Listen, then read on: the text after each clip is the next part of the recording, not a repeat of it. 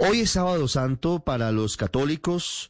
Hemos querido mirar una faceta diferente, tal vez no la más conocida de los candidatos presidenciales, que tiene que ver con su vida espiritual. Queremos preguntarles acerca de, de ese aspecto que por supuesto es muy personal, que es íntimo, pero que en vista de que están sometiendo su nombre a consideración de los colombianos, vale la pena conocerlo. Por supuesto que sin ningún tipo de intención distinta a la de en medio de lo que significa esta semana para los católicos, pues conocer cuáles son sus inquietudes espirituales. Y por eso los invitamos a todos. Y comenzamos con Sergio Fajardo, el candidato a la presidencia de la coalición Centro Esperanza. Hola, doctor Fajardo, buenas tardes. Muy buenas tardes, un gusto saludarlos. Doctor Fajardo, ¿cómo practica usted la espiritualidad? Usted en ese aspecto que decimos es tan personal, tan íntimo, ¿qué tanto tiempo le dedica y cómo, cómo se describe? ¿Cómo les cuenta usted a los oyentes de Blue Radio esa faceta de su vida? Pues mire, empecemos por mi, mi formación, mi origen. Yo crecí en una familia profundamente católica. Mi mamá es una persona totalmente creyente de práctica religiosa activa todos los días de la vida. Mi abuelita, que fue un personaje importante en mi vida, iba tres veces al día a misa y me llevaba a mí cuando me dejaban los fines de semana para estar con ella. Y crecí y estudié en un colegio también católico, en los colegios benedictinos en la ciudad de Medellín. Entonces mi formación está basada en valores católicos, en la forma de relacionarme con la vida. En el terreno ya de la intimidad espiritual, yo he pasado por diferentes etapas en la vida. En algún momento el que no tenía ningún sentido de creencia, agnóstico, y a estas alturas de la vida, con todo el recorrido, pues yo tengo una espiritualidad propia, una forma de relacionarme con el mundo, de entender la inmensidad de lo que nosotros vivimos, el sentido de la vida, aprendiendo de muchas cosas por las que he pasado.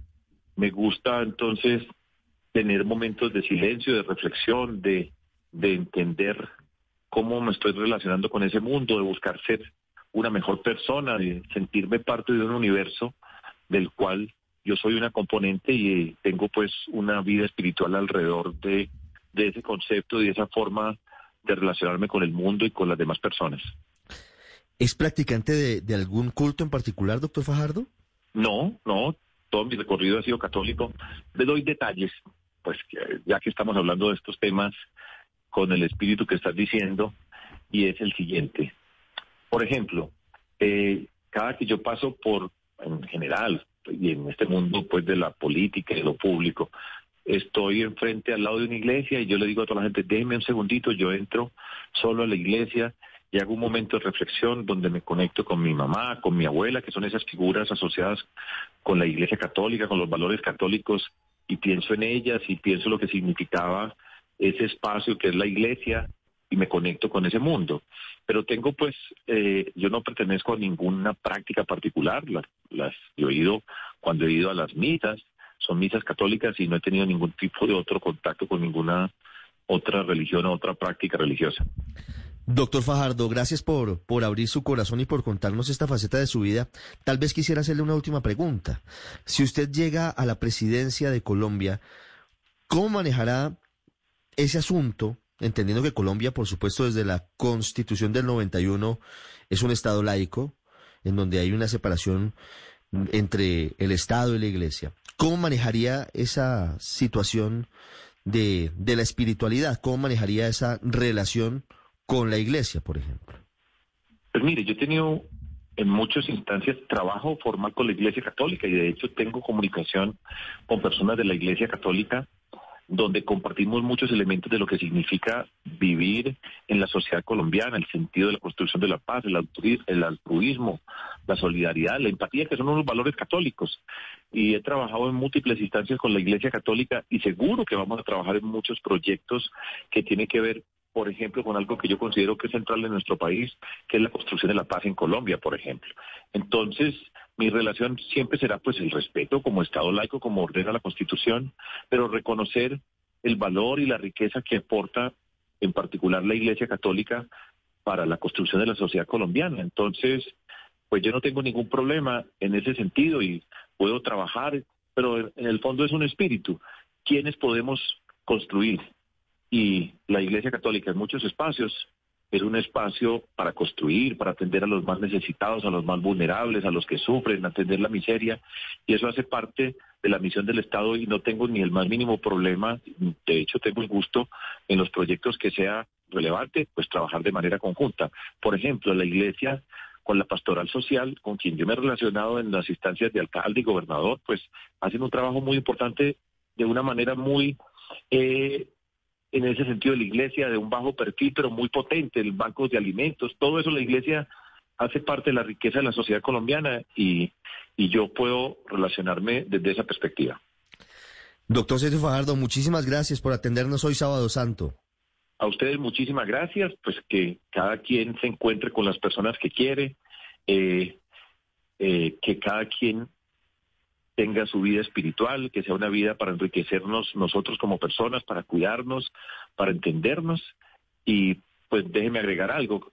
El la semana pasada, en el domingo de Ramos, eh, tuve la oportunidad de estar presenciando la ceremonia de la procesión con los santos y siempre para mí tiene una conexión muy potente, como lo decía anteriormente, con la figura de mi mamá, de mi, de mi abuela, lo que significaban las procesiones, todo ese significado y esos son aspectos que enriquecen mi vida, o sea, que, que me dan pues un alivio, una nostalgia y que me permiten pues entender mucho mejor la, la ciudad, la sociedad en que vivimos, la diversidad y reafirmar que en ese mundo hay un conjunto de valores que compartimos y que se necesitan para construir una mejor sociedad.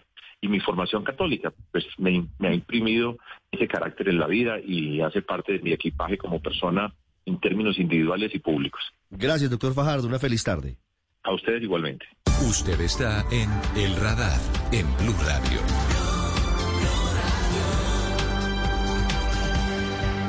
Y ahora saludamos a la candidata presidencial Ingrid Betancourt para hablar sobre sobre la espiritualidad, sobre un tema que es muy personal, que es íntimo, pero que en vista de que es una aspirante a, ser presidenta de Colombia, vale la pena preguntarlo en medio de esta Semana Santa. Doctora Ingrid Betancourt, buenas tardes. Hola Ricardo, buenas tardes. Qué lindo poder hablar con ustedes en este momento. Hoy sábado santo estamos explorando un poco una faceta no tan conocida y no tan popular, digámoslo, en materia de, de consulta a los candidatos presidenciales, respetando, por supuesto, el fuero interno de cada persona. Eh, quisiera preguntarle, ¿usted cómo vive la espiritualidad? ¿Usted eh, eh, es católica? ¿Cómo es su, su relación con la espiritualidad, doctora Ingrid Betancourt? Bueno, yo soy católica. mi espiritualidad es una espiritualidad de contacto directo con, con el Señor, con Jesús. Es mi, es mi, eh, digamos, mi guía, mi, el amor de mi vida y, también mi jefe espiritual, político, social, a todos los niveles. Tengo una relación con él muy, muy próxima. Em, la he venido desarrollando eh, y la he venido trabajando también. Tuve, digamos, la fortuna durante el, secuestro de descubrir eh, su presencia y eso me permitió interesarme por, por la fe para mí eh, la, vivencia espiritual es algo del cotidiano, es un ejercicio, si se quiere, como tan importante como respirar.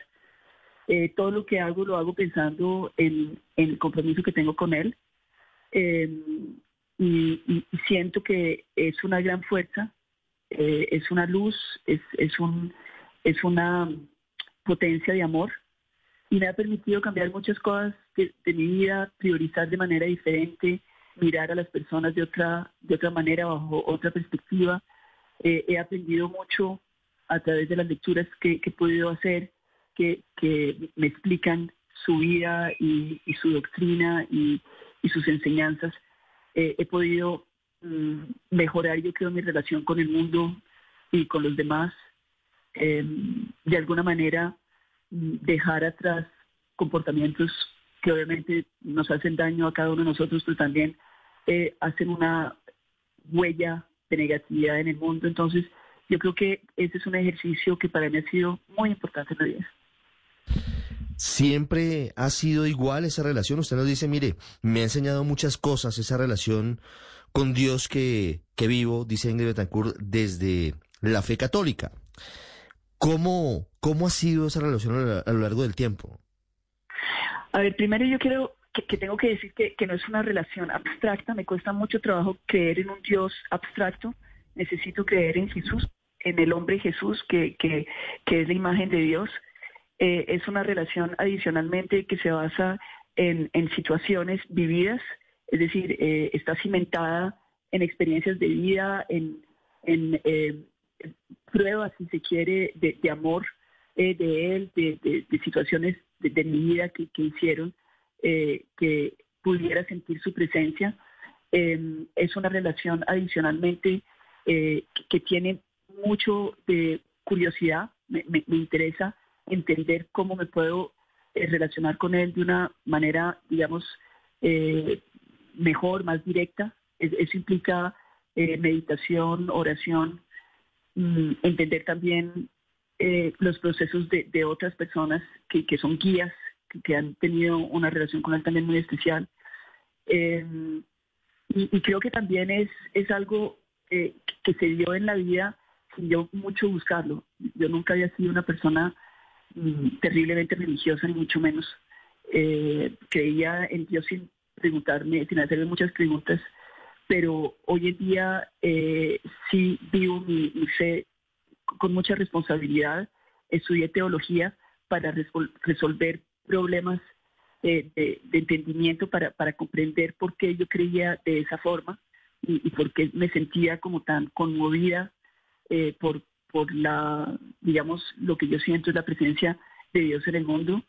Y, esto tiene un efecto eh, sobre, sobre mí a nivel, entre otros, de mi pensamiento político. Yo creo que yo hago política hoy en día porque siento que hay una responsabilidad y un compromiso con él.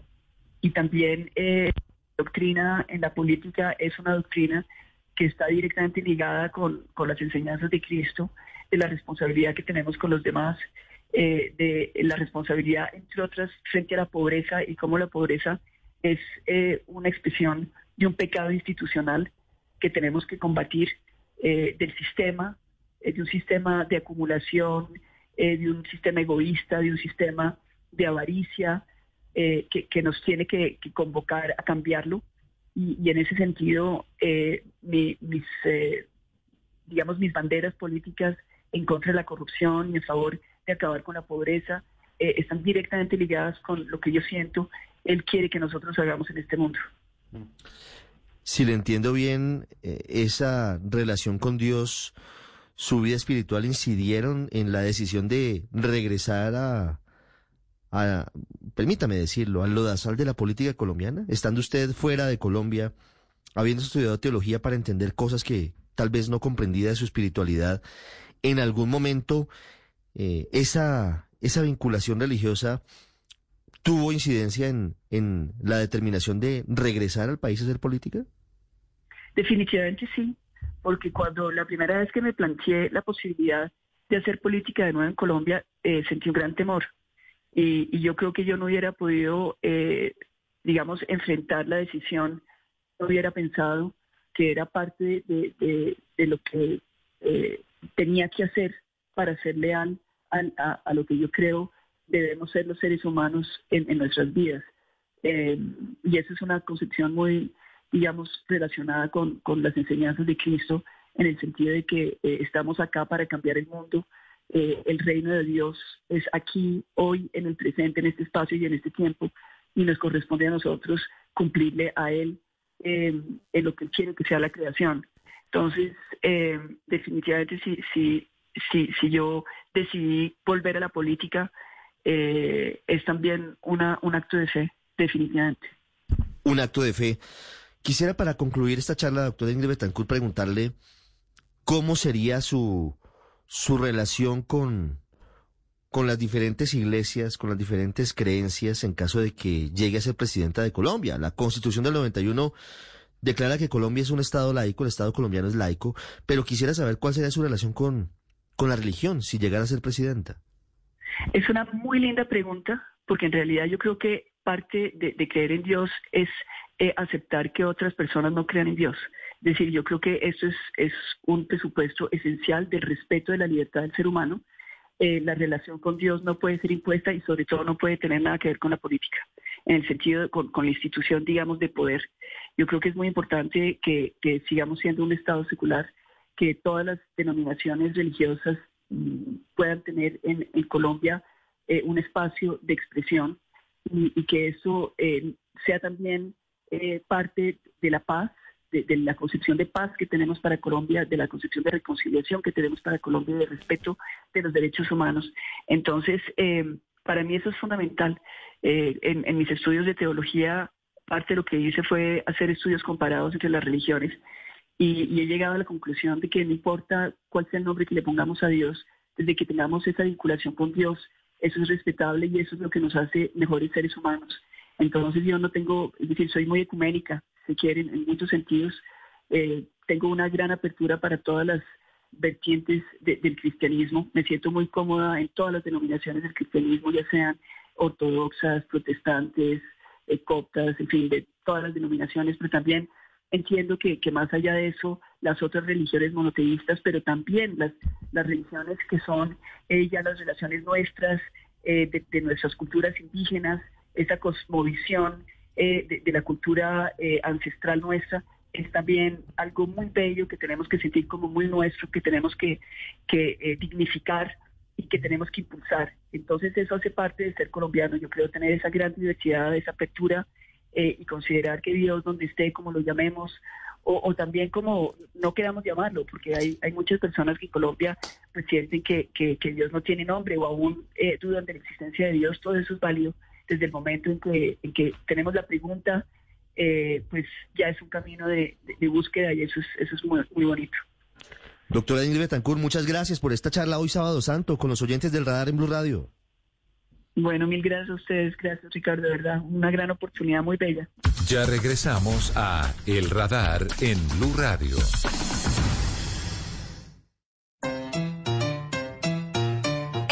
Sábado, pasadas las 9 de la noche, tenemos una cita con lo mejor de la salsa y la música afrocubana en Son Bárbaro. Acá en Blue Radio. No me falles.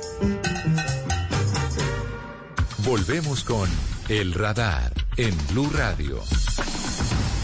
Esta semana que termina se cumplieron ya 20 años de un hecho que marcó la historia, la política y la sociedad venezolanas. Quiero referirme al fallido golpe de Estado contra Hugo Chávez, fallecido en el año 2013.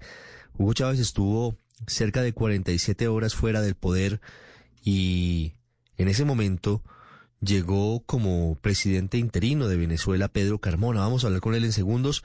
Antes, desde Caracas, Santiago Martínez, con el recuerdo de ese momento en la historia de Venezuela, de un momento de mucha situación de efervescencia, de marchas multitudinarias, de crisis incluso en la estatal PDVSA. Santiago, 20 años del fallido golpe a Hugo Chávez. Hola Ricardo, muy buenas tardes. Mire, entre el 7 y el 11 de abril de 2002 lograron unirse trabajadores, empresarios, sociedad civil, políticos y militares con la única finalidad de protestar una serie de medidas y decisiones tomadas por Hugo Chávez en ese momento. Una situación que se agudizó rápidamente hasta ese jueves 11 de abril con una masiva manifestación cuyas imágenes aún sorprenden por la cantidad de personas que caminaron hacia el Palacio de Miraflores y donde la salida del presidente era lo único que se repetía. Chávez, de una vez. Que se vaya hoy. Adelante entonces y para Miraflores. Una protesta que efectivamente terminó con duros enfrentamientos muy cerca del Palacio de Miraflores, con decenas de fallecidos y heridos. Un hecho que aceleró la crisis hasta la renuncia de Hugo Chávez, anunciada por Lucas Rincón, integrante del alto mando militar. Se le solicitó al señor presidente de la República la renuncia de su cargo, la cual aceptó. Inmediatamente quien asumió el poder en esas horas fue Pedro Carmona Estanga, presidente de Fede Cámaras para la época, el gremio empresarial privado más importante del país, quien sin dar muchas explicaciones dijo que le fue encomendada la tarea. Y que se conforme entonces en lo inmediato un gobierno de transición que por el consenso de fuerzas se me ha pedido que encabece. Sin embargo, una carta de puño y letra del propio Hugo Chávez desmentía esa renuncia y esos días 12 y 13 de abril la falta de información reinó en el país, entre quienes creían que había cambiado el gobierno y los que aseguraban que todo era parte de un plan sin verdadero respaldo, razón por lo cual ese llamado gobierno de transición no llegó ni a las 48 horas, luego de disolver todos los poderes del Estado, para muchos el primero de varios errores que regresaron a Chávez a Miraflores la madrugada del 14 de abril.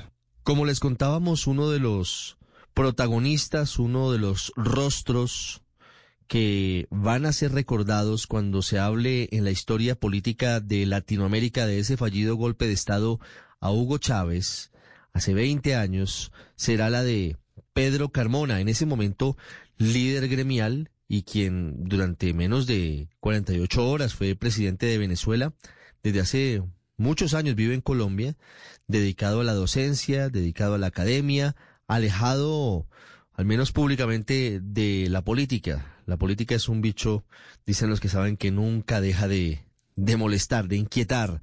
Y nos atiende hoy en el radar. Señor Carmona, gracias por estar con nosotros. Bueno, un placer, Ricardo. ¿Cómo está? Para ustedes, sus colaboradores y oyentes. ¿Qué recuerda de esos turbulentos días de el mes de abril del año 2002? Pues muchas cosas. Primero, el que haya sido una oportunidad perdida, como hoy el país anhela, la búsqueda de un cambio, el que haya posibilidades de un proceso electoral limpio y con garantías en el país que asegure pues la alternabilidad democrática y el, y el, el respeto a la libertad, a la dignidad del hombre y a los valores fundamentales del Estado de Derecho. En aquel entonces pues no se pretendió otra cosa que frente a un vacío de poder, que sigue siendo calificada como un golpe de Estado, pero hay que recordar mucho las circunstancias que confluyeron en esa crisis, que fueron numerosas. Primero, la deriva autocrática del gobierno de Hugo Chávez, los poderes extraordinarios que, asumió para eh, gobernar mediante decretos leyes, la intervención política de petróleos de Venezuela, lo que ha llevado a la destrucción de la industria petrolera del país en tiempos recientes y el descontento general que existía en el sector sindical, en el sector político, en lo internacional, por una deriva también eh, de una estrategia de política internacional pues apartada de los intereses fundamentales del país, corrupción existente, repito, una orientación de política internacional más acorde a intereses y afinidades de un gobierno que a los del país, y el control progresivo del sistema electoral y la conculcación de la independencia de los poderes públicos. Fueron todos factores que concluyeron en una enorme crisis y en una marcha multitudinaria ocurrida el 11 de abril del 2002 que marchó pacíficamente hacia el Palacio de Miraflores, que pedía la renuncia y en eso en términos no violentos, sino constitucionalmente aceptados. La mm. renuncia del presidente de la República y bueno, y la represión que ocurrió contra esa marcha mm. en una forma pues violenta, generando pues una generando no solo una masacre pues en las inmediaciones o cercanías del Palacio de Miraflores, sino también eh, el desconocimiento de la, del estamento militar a órdenes de Chávez de reprimir pues a más duramente con armas de guerra esa manifestación pacífica y eso produjo entonces la renuncia anunciada por el alto mando militar, el presidente de la República y el intento de formar un gobierno de transición democrática, democrática, brevísimo, para llevar a elecciones, que es lo que el país pide hoy. ¿Qué está pidiendo la Venezuela de hoy después de esta tragedia? Elecciones limpias, con garantías, lo que no ha podido lograrse porque el régimen está aferrado al poder, negado a la alternabilidad democrática que eh, establece la propia Constitución de 1999. Sí. Señor Carmona, ¿quién convocó, quién lideró esa marcha de, del 11 de abril del 2002? Fue una gran marcha que había tenido como antecedentes, primero, una marcha el 23 de enero del, del año 2002, convocada por la CTV, un paro cívico que se había organizado por parte de Fede Cámaras en diciembre del 2001 y que me tocó liderar por la aprobación, repito, arbitraria de 49 decretos leyes.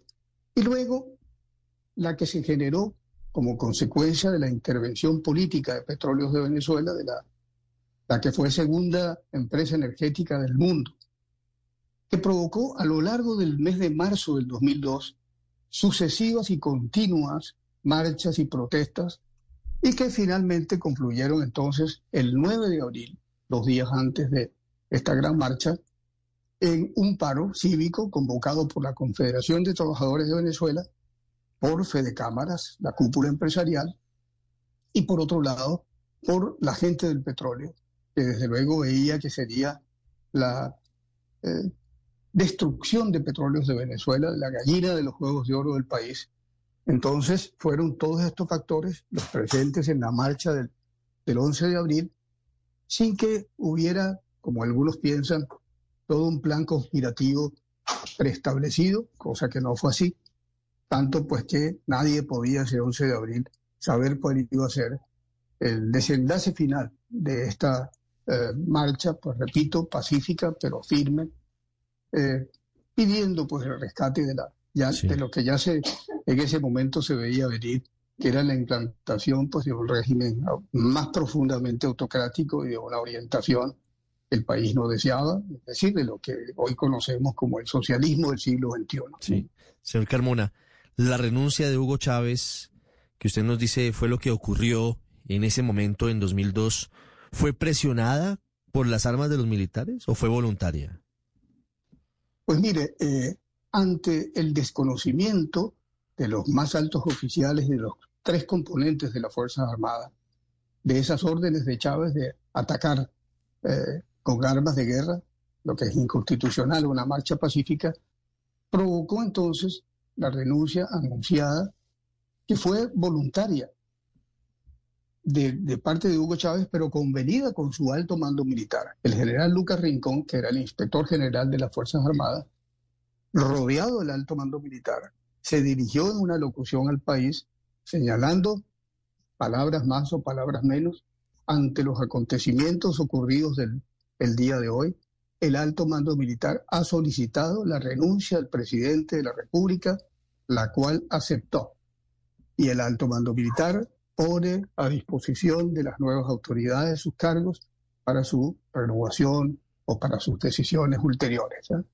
Mm. Entonces allí estuvo dicho todo, se generó, el, gobierno se replegó, incluyendo el vicepresidente ejecutivo, que era Diosdado Cabello, y entonces se abrió ese vacío de poder que, repito, pues fue, eh, quiso ser llenado mediante un gobierno de transición democrática para definir una ruta electoral.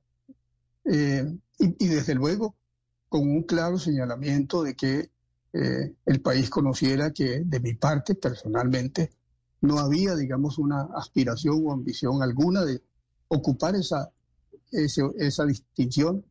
Y por supuesto el segundo, el compromiso clarísimo de que hubiese entonces una agenda que condujera muy rápidamente al restablecimiento pleno del orden constitucional mediante la vía electoral y con supervisión de la OEA. Sí, señor Carmona, ¿por qué termina usted como presidente? ¿Quién lo propone usted como presidente interino que, que debía eh, encontrar esa ruta para buscar eh, elecciones libres en Venezuela? Precisamente decía antes que cuando fui llamado por los altos oficiales que habían desconocido las, órganos, las órdenes de Chávez y el vacío de poder generado, fui llamado porque eh, el estamento castrense no quiso conformar, digamos, un, gobierno, una junta militar, sino más bien asegurar que esa transición hacia el restablecimiento del orden constitucional se diera presidido por un civil. Y, y, y obviamente yo había tenido en toda esa etapa previa pues una exposición importante eh, ante la opinión pública, la sociedad civil, y por eso pues fui llamado.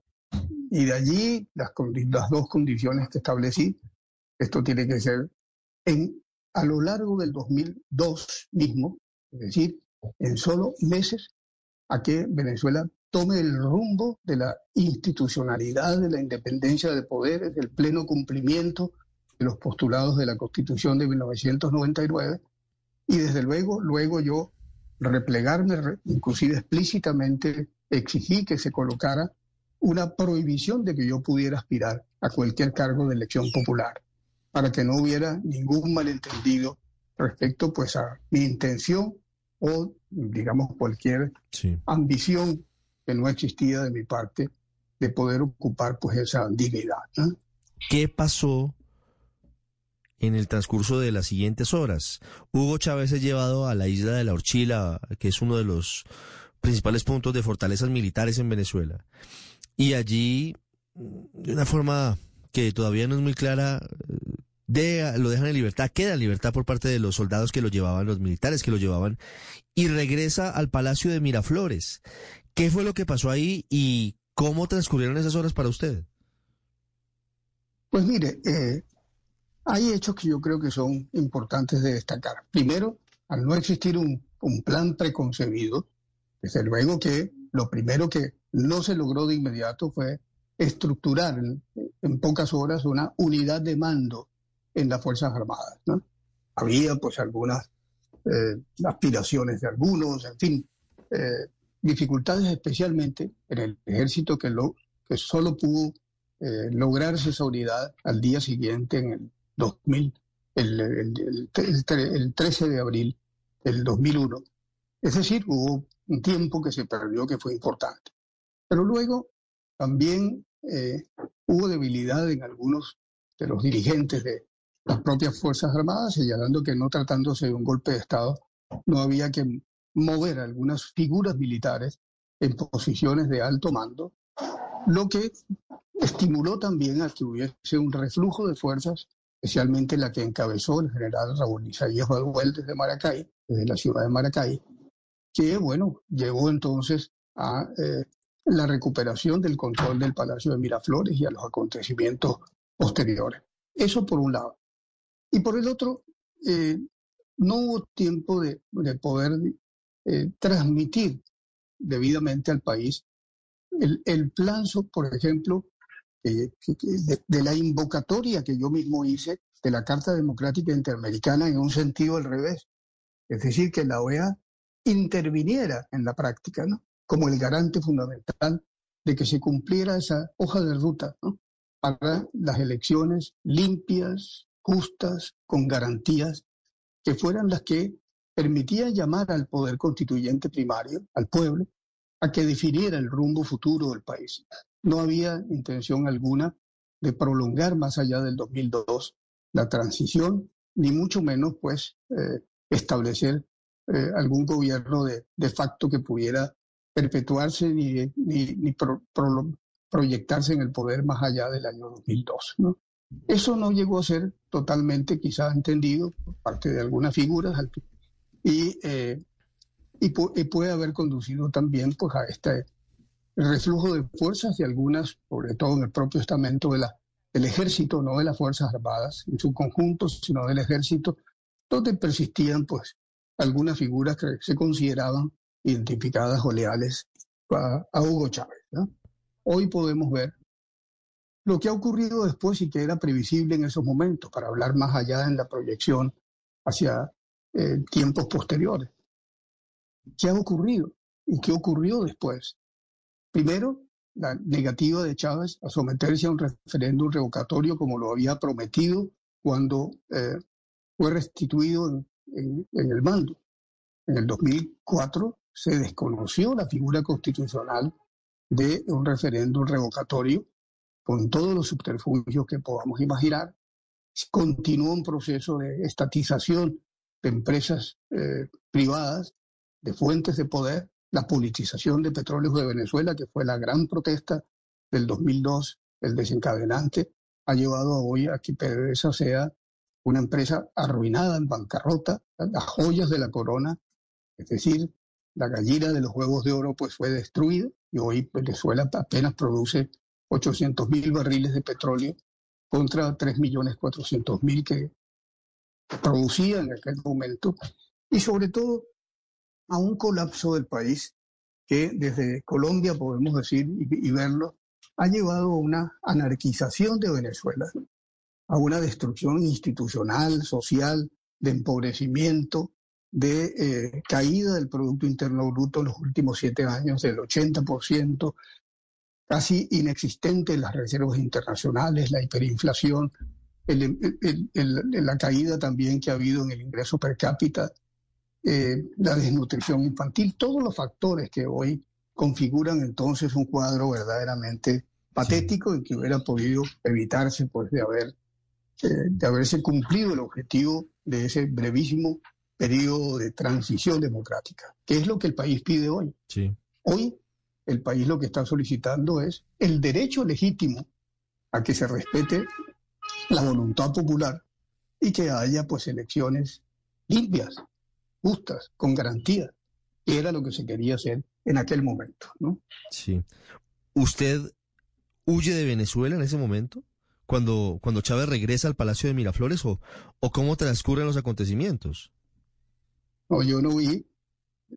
Se supone que la expresión jurídica de huir es, digamos, es un escape por la fuerza. Eh, la primera instancia fue presentado ante un tribunal de control cuando todavía podía haber alguna figura que actuara conforme a conciencia. La juez de primera instancia dijo, a este señor no se le puede acusar del presunto delito de rebelión. La rebelión implica la incursión por la fuerza de un conjunto armado que por la vía de la violencia y de las armas trata de derrocar un gobierno. Y la juez de primera instancia dijo, esto no ocurrió de ninguna manera el 11 de abril. Tanto es así que en agosto del 2002 todavía el Tribunal Supremo de Justicia dijo, no hubo un golpe de Estado, hubo un vacío de poder. Y, eso provocó la indignación de Chávez y la intervención del Tribunal Supremo de Justicia más profundamente de lo que ya podía darse en aquellas circunstancias. Entonces, el gobierno lo que hizo fue apelar la decisión de la juez de primera instancia, conformar un tribunal de apelaciones político, porque le interesaba sentar un precedente jurídico de acusar a alguien del presunto delito de rebelión para cualquier situación futura, lo que era un despropósito.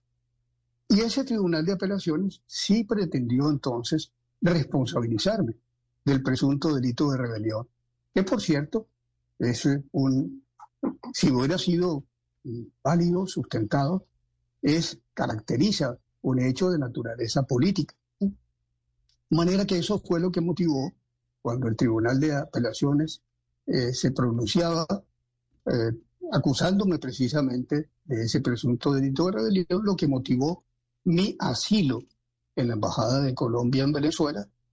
La calificación del asilo por parte del gobierno de Colombia, estaba todavía en el poder el presidente Andrés Pastrana, y la materialización del asilo territorial en Colombia, después de haber cumplido todas las pautas establecidas por el derecho internacional, incluyendo el otorgamiento de eh, un salvoconducto por parte de Hugo Chávez y de Diosdado Cabello, que era el vicepresidente que había recuperado su función en el poder. Sí. Señor Carmona, ¿cómo han sido estos 20 años fuera de Venezuela? ¿Cómo ha vivido estos 20 años principalmente en Colombia? Pues mire, ¿por qué mi decisión prioritaria fue pues escoger Colombia? Hubiera podido tener otras opciones para el exilio.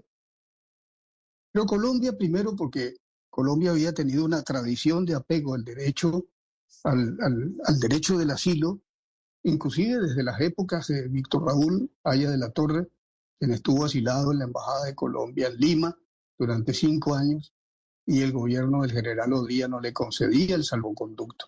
Es decir, tradición de respeto del asilo. Segundo, era un país para mí conocido, no era un país ajeno, había tenido muchísima relación en el ámbito de la integración económica andina, en el ámbito gremial, empresarial, eh, internacional, etcétera, y desde luego, pues conocía a mucha gente, la vecindad también.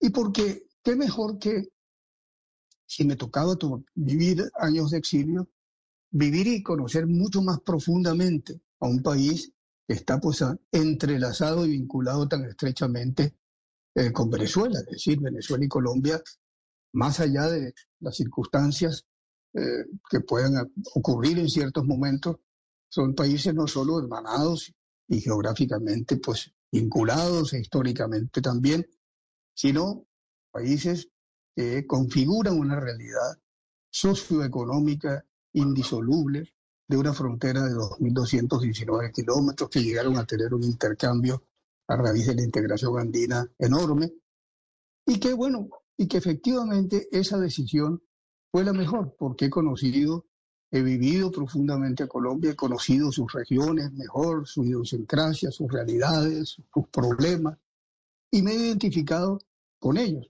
Y qué mejor que desde la actividad que desempeño en el sector académico y casi que retribuir a, la generosidad del país, ayudando a formar pues, mejores profesionales, seres humanos y, vivir desde la, desde la juventud también muy profundamente la realidad colombiana. Como le digo, pues tuve oportunidad y ofrecimiento de asilo de parte de otros países, pero mi escogencia de Colombia, a pesar de que la coyuntura cuando yo llegué en el 2002 no era nada fácil, sin embargo fue como digo pues la, correcta y de la cual pues creo que y celebro pues que haya sido mi decisión la correcta en ese momento. Pedro Carmona, quien durante algunas horas fue presidente interino de Venezuela con nosotros hoy en el radar. Señor Carmona, ¿usted todavía guarda la esperanza de regresar a Venezuela?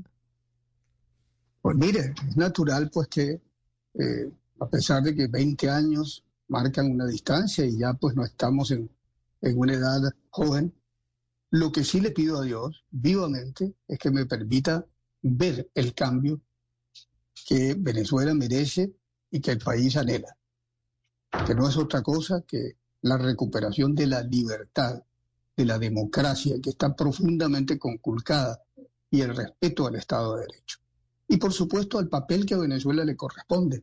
Venezuela fue siempre la cuarta economía de América Latina, después de Argentina, Brasil y México. Hoy está a la saga de los peores y más pobres países del mundo entero, de los países del África subsahariana y aquí casi que equiparándose con Haití. Entonces, pues sí quiero ver esa Venezuela encontrando el papel que justamente merece y le corresponde en el concierto de las naciones. Es un país inclusive hoy marginal en el mercado petrolero mundial, después de haber sido el fundador de la OPEP y después de haber tenido, repito, pues un, un papel de política internacional y ejemplo, al fin y al cabo, aún con las imperfecciones de la democracia, durante 40 años de gobiernos, pues que fueron sí apegados al Estado de Derecho y al cumplimiento de las pautas constitucionales en aquel momento de la Constitución de 1961. Pedro Carmona, protagonista de un momento que marcó la historia de Venezuela, ese fue, entre otras cosas, el punto de quiebre para que primero Hugo Chávez y luego Nicolás Maduro se hubieran entronizado en el poder y hoy estemos en lo que estamos en Venezuela. Don Pedro Carmona, gracias por haber estado con nosotros estos minutos. Muchísimo gusto, un gran placer para usted y para todos los oyentes. Usted está en El Radar, en Blue Radio.